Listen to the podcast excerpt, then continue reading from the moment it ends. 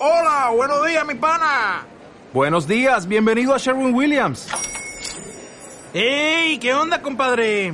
¿Qué onda? Ya tengo lista la pintura que ordenaste en el ProPlus app. Con más de 6.000 representantes en nuestras tiendas listos para atenderte en tu idioma y beneficios para contratistas que encontrarás en aliadopro.com. En Sherwin Williams somos el aliado del PRO. ¿Todavía no tienes ID de cuenta viente? No. No, no, no. Not yet, yet, yet. Consíguelo en martadebaile.com. Martadebaile.com. Y sé parte de nuestra comunidad de cuentavientes. Marta de Baile 2022.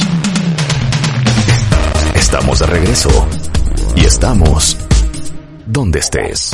Guido Lara desde Washington, D.C. Es que me siento yo como en un noticiero de NBC, ¿no? Muy bien. Enrique Tamés, eh, doctor en filosofía desde, desde Monterrey, Nuevo León. Monterrey, Nuevo León. Guido Lara, desde Washington, D.C., fundador y CEO de Lexia Insight Solutions.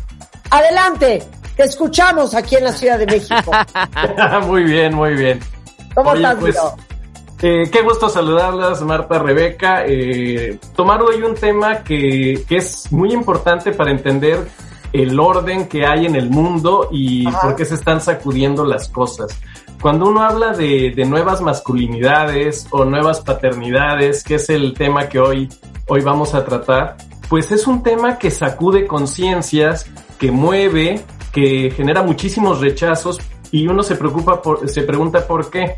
Pues fundamentalmente porque es eh, tocar en la piedra angular en lo que está construida nuestra sociedad. Nuestra sociedad está construida fundamentalmente eh, con lo que se ha llamado el patriarcado. El patriarcado lo que hace es generar un orden, un orden vertical, un orden a favor del control, de la dominación, de la violencia.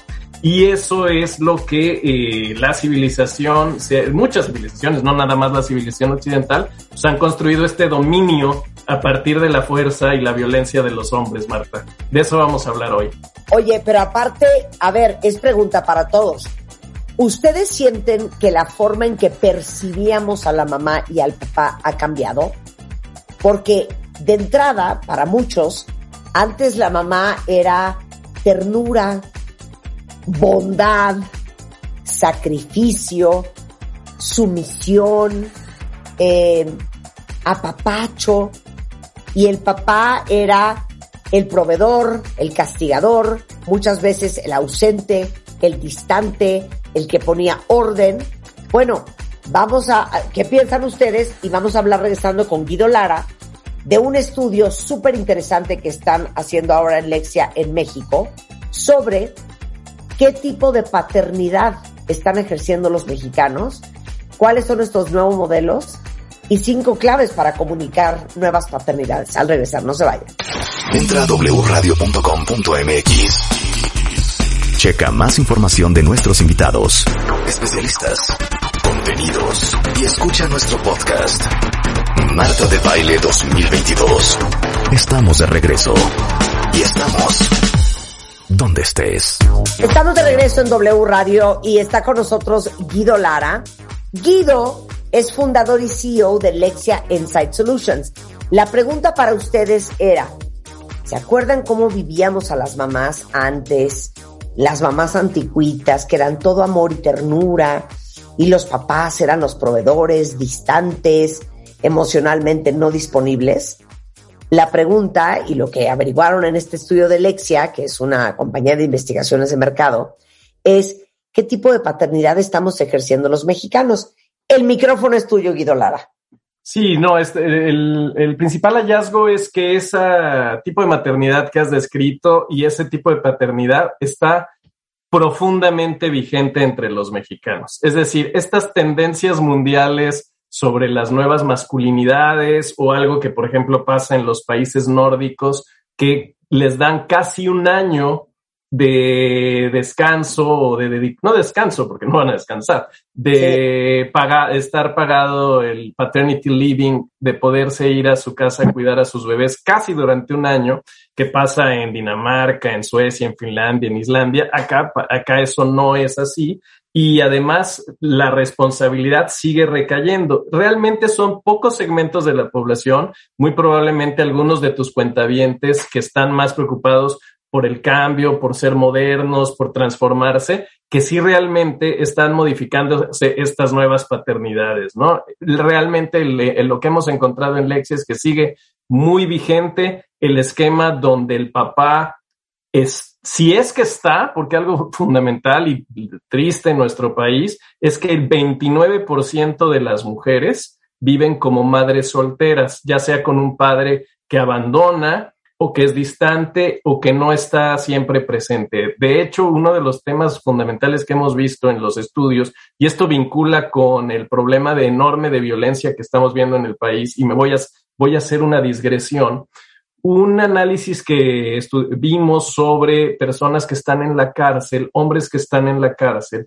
y que eh, tienen muchos odios y muchos resentimientos en un estudio antropológico con cerca de 40 de, de estas personas, eh, más de casi el 80% soñaban con matar a su papá. ¿No? Entonces, es, es eh, ¿por qué? Porque sufrieron esta violencia, esta forma brutal de ejercer el, el, patriarcado en nuestro país, ¿no? Hemos platicado en otras ocasiones donde las, por ejemplo, hicimos un análisis de todos los relatos de ciencia ficción escritos en México y todos, aunque están yendo a Marte y están haciendo cosas totalmente eh, de ciencia ficción, siempre el tema del padre ausente o el padre violento o el padre que se rechaza es muy vigente. Claro. A ver, ¿quién de ustedes tuvo un padre violento, un padre ausente, un padre emocionalmente no disponible, un padre autoritario hasta el día de hoy? Sí, porque se el, rol del padre que fundamentalmente está, predomina hoy en nuestro país es el padre que provee y el padre que da o dinero o permisos, ¿no? Sí, autoridad, claro. la autoridad, la autoridad, pero no da cariño, no da ternura, no da, eh, no da diálogo. Mucho hemos visto, y esto pasa en todo el mundo, hemos visto que las, los eh, las parejas con, con solo hijas eh, tienen una, una, mayor alta tasa de divorcio porque precisamente los papás suelen no saber manejar bien los cambios que hay en los roles de las mujeres en nuestra sociedad actual. Claro. A ver, ¿qué más encontraste? Encontramos que esto, esto está fundamental, toca el fondo de cómo está estructurada la sociedad. ¿Por qué? Porque ser hombre la, masculinidad normal es ser violento, es ser fuerte y ejercer el poder. Eso define al ser hombre, ¿no? Alguna vez tuvimos una, unos estudios donde conversábamos qué pasa con estas marchas de las mujeres, qué pasa con el movimiento feminista. decían, no, es que yo soy hombre y a mí me enseñaron que ser hombre era que las mujeres no te hablaran fuerte, que no calentaras una tortilla, que no tendieras una cama y que no lloraras, ¿no? Entonces, todos los mandatos culturales, que eso es lo que estamos revisando en este estudio, todos los mandatos culturales favorecen la distancia eh, y la lejanía emocional. Entonces, sí es un cisma y sí sacude mucho, algo que vimos eh, de una manera importante en el estudio, es que si al hombre le dices que hay una nueva masculinidad, empieza a dudar de su identidad. Y cuando la gente duda de su identidad, cuando la gente se siente amenazada, inmediatamente, eh, inmediatamente reacciona en contra. Entonces, esto que lo ves mucho en análisis que hemos hecho de chats de puros hombres, donde fundamentalmente el tema es, es, es muy misógino, y muy de refrendar el poder. Es un asunto de poder, Marta, de quién tiene el poder en nuestra sociedad, quién tiene el poder en una organización, quién tiene el poder en, en el interior del hogar. Claro. Ok. ¿Qué más?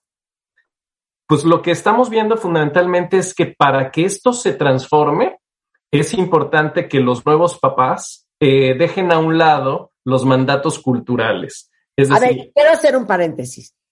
¿Quién de ustedes, de los hombres que escuchan este programa, están, y fíjense cómo se los voy a decir, muy conscientes de no repetir el estilo de paternidad del padre que tuvieron. Exacto. Porque, porque creo que nos pasa a todos eh, que de repente dices, no, es que mi mamá esto, es que mi mamá el otro, es que yo nunca voy a ser como mi mamá. Corte a, paz que vuelas y estás idéntica. Entonces, ahora sí que como dicen, lo que no se hereda se hurta. Y a lo mejor muchos hombres que nos están escuchando han pensado, es que yo no quiero ser un papá como el que me tocó a mí. ¿Quién de ustedes lo tiene consciente? ¿Y quién de ustedes se autoobserva todos los días para no continuar repitiendo este patrón de conducta de algo que está tan arraigado en nuestra cultura? Guido. Sí, y, lo planteas muy bien. Es, muy probable que si las mujeres en general han eh, manejado más la emocionalidad, el vínculo emocional, la ternura, la empatía, etcétera, y los hombres no, es muy poco probable que haya un deseo emocional, de vinculación emocional por seguir el patrón del padre. Puede ser más una, una reacción un rechazo, una ausencia. Un poco la, y nos gusta citarlo mucho porque es eh, cómo empieza la principal novela mexicana de la historia, que es Pedro Páramo, ¿no? Que dice, vine a Comala en búsqueda de mi padre, un tal Pedro Páramo. Entonces, esa búsqueda de una imagen difusa, que se escapa, que no es asible, con la cual no se han vinculado, es, es este, muchas fantasías y eso genera a fin de cuentas, mucha eh, dolor, insatisfacción emocional y conflicto en, en, los hogares y en la sociedad mexicana. Esa, es, esa pregunta que haces es, es fundamental. Eh, ¿Queremos seguir el ejemplo de nuestros padres? Yo te pongo mi caso. Mi caso, mi papá fue, fue una nueva masculinidad total, ¿no? proveedor muy malo, ¿no? Pero afectivamente muy cercano, ¿no? Y, y eso creo yo que la imagen de mi padre es eh, muy fuerte, más allá de que no haya cumplido, no dio, a mi, a, mi, a mi papá no me dio ni dinero ni permisos, me dio mucho amor. Y lo que yo tengo es un gran, un gran recuerdo de mi padre, ¿no? Claro. Ahora, eh, ¿cómo va a ser este nuevo modelo de paternidad? Bueno, va a ser, eh, lo platicaba con Dani, a quien tú conoces muy bien, y dice, bueno, este nuevo modelo de paternidad este, está empezando a ser una idea, un concepto, ni siquiera una realidad, ¿no? Ni siquiera una realidad. Y no, espérate, espérate, perdón que te interrumpa, pero quiero leerte lo que dicen los cuentavientes. JC Galicia dice, admiro a mi papá, pero yo no quiero caer en el patrón de ausencia en tiempo en el que seguramente caía él. María dice, mi papá fue súper autoritario, muy violento, con poca apertura. Ahora que soy mamá, soy mamá soltera, pero con esa conciencia de no repetir patrones ni por error. Eh, Anayansi, padre ausente, mil por ciento. Nancy, yo tuve un padre ausente y misógino, y así murió. Eh, eh, JC Galicia dice, en la compañía acabamos de lanzar el permiso justamente de paternidad. Entonces, para muchos a lo mejor es algo que tienen muy consciente, pero para los otros es como una ilusión todavía. A thought. A ver, explica. Es una ilusión para muchos y para otros también. Para algo muy importante es que este orden, eh, el famoso patriarcado no solo es sostenido por los hombres, sí, desde luego es por los hombres quienes se ven más beneficiados y gozan de los frutos de ese dominio y de ese control, pero muchas veces y en una cantidad muy relevante es fortalecido y subrayado y reforzado por las propias mujeres.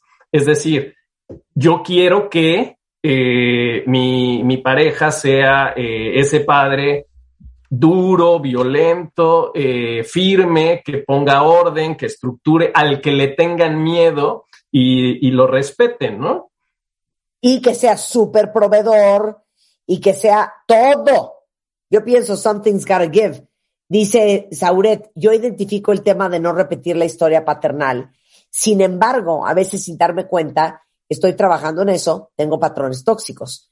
He mejorado muchas cosas, pero hoy parte de mis tormentos han sido por repetir patrones sin siquiera darme cuenta.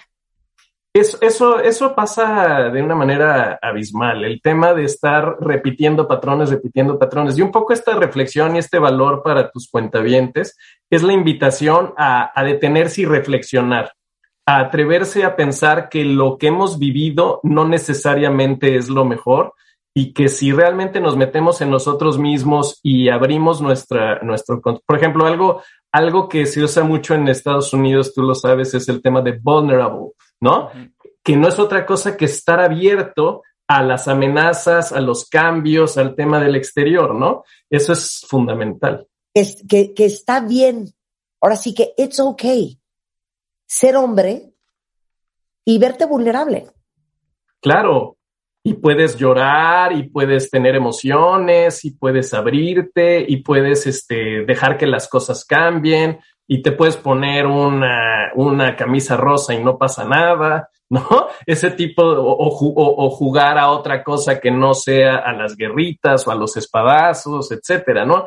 El, el, el tema de no reproducir en todo, y algo que estábamos viviendo ahora terrible una nueva costumbre, es estos eventos de celebración del género, ¿no? Donde si te sale rosa o azul, la gente llora y todo lo demás. Es decir, tratar de evitar estas predeterminaciones de que nos hacen seguir roles determinados, ¿no? Y este rol del papá que solo da permisos y solo da dinero, eh, genera grandes vacíos, como rápidamente empezaron a comentar tus cuentavientes inmediatamente, ¿no? Si te fijas, no es mucha nostalgia del padre que tuvieron, sino un deseo de transformar esas vivencias. Oye, échate así como ametralladora porque no quiero que se nos acabe el tiempo sin que lo digas. A ver si les suena esto, cuentavientes. Y aquí también van a poder ustedes calibrar qué tan bien van en su misión como padres, hombres. Cinco claves para comunicar nuevas paternidades. La, primera es la clave, es la, eh, y las voy a poner en distinto orden de lo que teníamos. La clave es la, la ternura, la emocionalidad, el, el, poder tener empatía emocional. Ese es, ese es esencial, ¿no? O sea, pero ¿cómo? Ser un padre comprensivo que escucha a, tus, a sus hijos, que tenga conversaciones con sus hijos emocionalmente íntimas, cercanas. Sí, y que pasa desde las cuestiones del inicio, del cariño, la ternura, la caricia, el juego, ¿no? El no todo tan funcional, sino el, el convivir, el compartir, el escuchar, el, el contar una historia, escuchar un problema, dar un punto de vista eh, y ser receptivo, ¿no? Es esa fundamental ternura y empatía, ¿no? Cercanía emocional. Ok, uno, vean cómo van ustedes en eso, porque les digo una cosa, este es parte de mis traumas, ¿no? Que hoy los papás, Guido, estamos tan ocupados, tan sobresaturados, multitasqueando sin parar, con 20 mil, ahora sí que eh, con 20 mil foros abiertos, eh, mil cosas que resolver, que de repente la relación con tus hijos se vuelve meramente transaccional. ¿Cómo te fue en el colegio? ¿Qué pasó en el karate? ¿Ya aplicaste para la universidad? ¿Ya hiciste la tarea? Métete a bañar.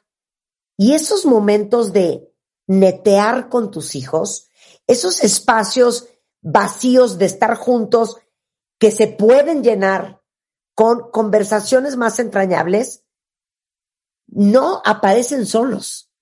O los creas y los provocas de manera consciente, o, la transacción, o la relación con tu hijo se vuelve una transacción.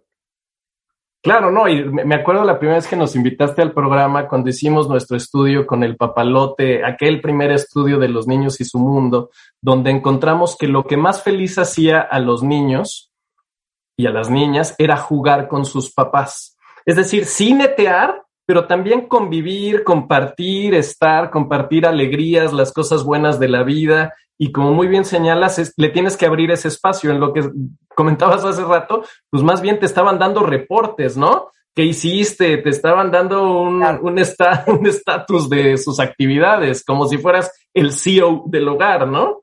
100%, ok. Segunda, algo muy importante es que imaginarse que los papás puedan estar solos. Hoy solo uno de cada 100 mexicanos vive con su papá solo. Es decir, así como un 29% son madres solteras, solo una, un por ciento de los mexicanos vive solo con su papá por distintas características, la mayoría de las veces por alguna, por alguna tragedia, ¿no? Que siguiente punto de estas nuevas paternidades es colocarse en esa posición de cómo serían si fueran solos y estuvieran a cargo de la paternidad exclusivamente. O sea, ¿cómo? eh, siempre eh, los eh, la paternidad se ve como un complemento en el famoso te ayudo a en la casa, ¿no?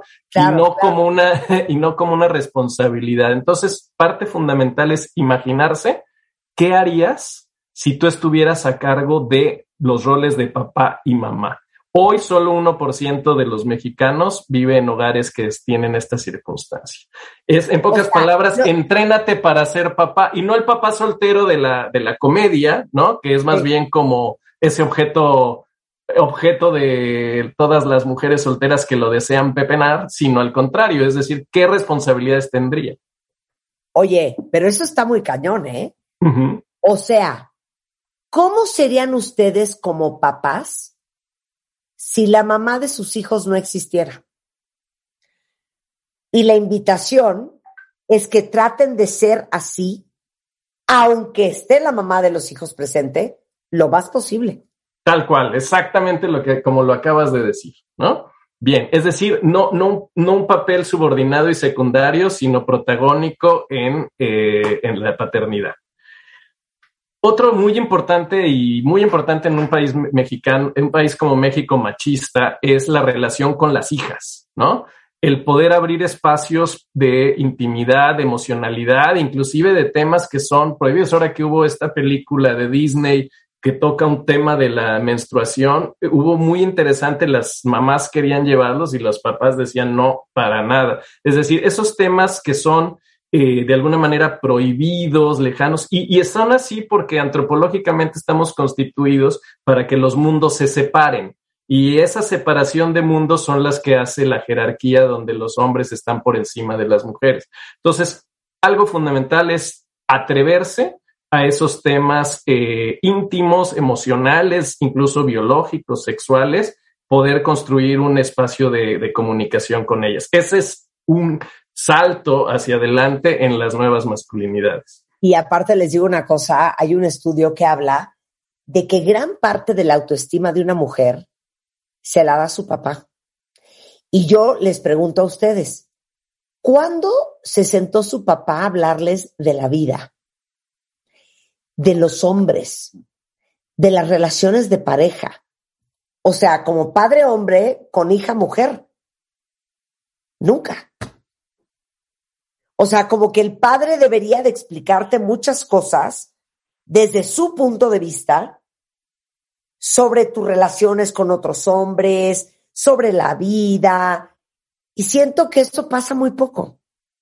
Pasa poquísimo. Y de hecho, esos silencios, esos espacios de no tocar los temas, son los que generan las dudas, las angustias, los malos entendidos. Entonces, a partir de una comunicación franca y abierta, cambia, eh, cambiaría radicalmente la relación, ¿no? Claro. Bueno, para el cierre, final thoughts.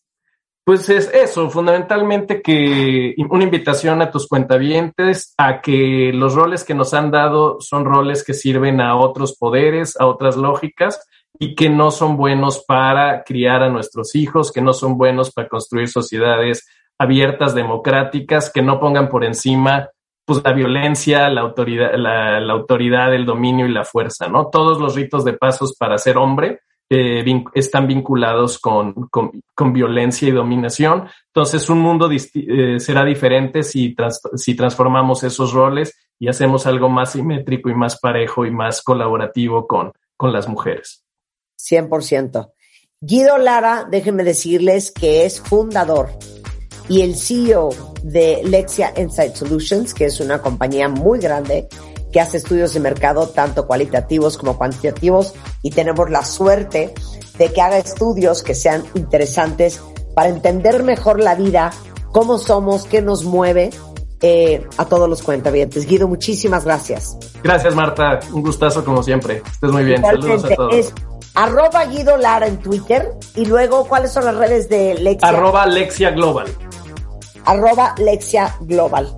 Guido, muchísimas gracias. Ahí lo seguimos. Gracias, Marta. Que estén muy bien. Hasta luego. Son las 11.56 de la mañana en W Radio. Oigan, les quería yo recordar que ahora que la Secretaría de Salud está reportando 36 mil casos por COVID en los últimos días, alguien de mi equipo me acaba de escribir ahorita que salió positiva de COVID. Qué cosa. Esto está fuertísimo. Por eso es tan importante que nos caiga el 20 de que la pandemia no se ha terminado, que el número de casos sigue aumentando. No me canso de recordarles que así como a diario nos bañamos, comemos, tomamos agua, acuérdense que es importantísimo reforzar su sistema inmune. Tómense 4000 unidades de vitamina D todas las mañanas, todos los días. Ya saben que yo soy vocera de los beneficios de esta vitamina porque tiene muchísimos beneficios como fortalecer los huesos, la disminución en el riesgo de fracturas, eh, un sistema inmunológico mucho más fuerte, te ayuda con la piel, te ayuda con el pelo. Entonces acuérdense de tomar diario 4000 unidades de vitamina D. Se llama Histofil y lo venden en cualquier farmacia o autoservicio sin necesidad de una receta médica. Regresando del corte, vamos a hablar con un experto en el arca de Noé, del arca de Noé, que para muchos es imposible que haya existido, y él nos va a explicar por qué sí hace mucho sentido al regresar. No se vayan. La espera ha terminado. Y como esta vez con el amor sí se juega. Cásate con Marta de Baile 2022. Abre inscripciones.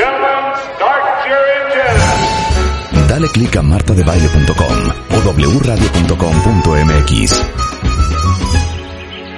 Y cuéntanos la historia de amor más increíble y creativa.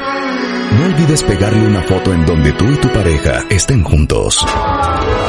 Esta vez, la boda que siempre soñaste puede ser tuya.